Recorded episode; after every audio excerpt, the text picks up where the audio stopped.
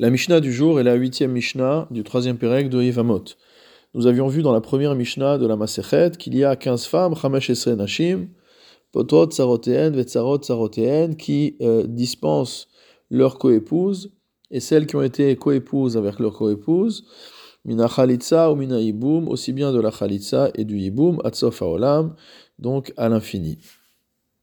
C'est-à-dire que si plusieurs femmes tombent en yiboum, plusieurs coépouses tombent en yiboum devant un homme, et que l'une de ces femmes est dans une relation d'interdit avec l'homme devant lequel elle tombe en yiboum, alors euh, toutes les coépouses et les coépouses qui ont été coépouses avec la coépouse donc sont dispensées de la khalitsa et du yiboum. Notre Mishnah ici nous dit que Vechulan shayubahen kidushin o girushin besafek que toutes ces femmes-là, si elles avaient un statut de kiddushin, c'est-à-dire de mariage, la première partie du mariage, au gerushin ou de divorce, besafek, qui était soumis à un doute, alors dans ce cas-là, on ne peut plus dire qu'il y a une dispense de euh, khalitsa et de hiboum, mais hare elut sarot, choltzot, velo bemot. Alors les coépouses vont devoir subir la khalitsa, et ne pourront pas subir le yiboum.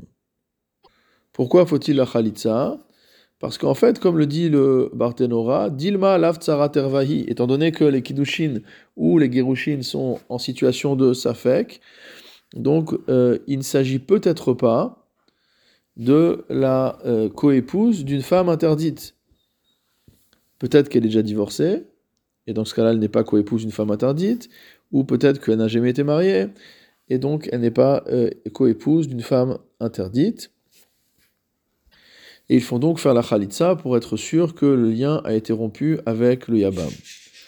Dans la Mishnah pose la question, Ketsat c'est fait kiddushin, comment peut-on se retrouver dans une situation où on a un doute sur les kiddushin Zarak la kiddushin, dans un cas où l'homme a jeté à la femme des kiddushin, Safek karovlo, Safek karovla, dans une zone qui est euh, peut-être plus proche de lui, mais peut-être plus proche d'elle.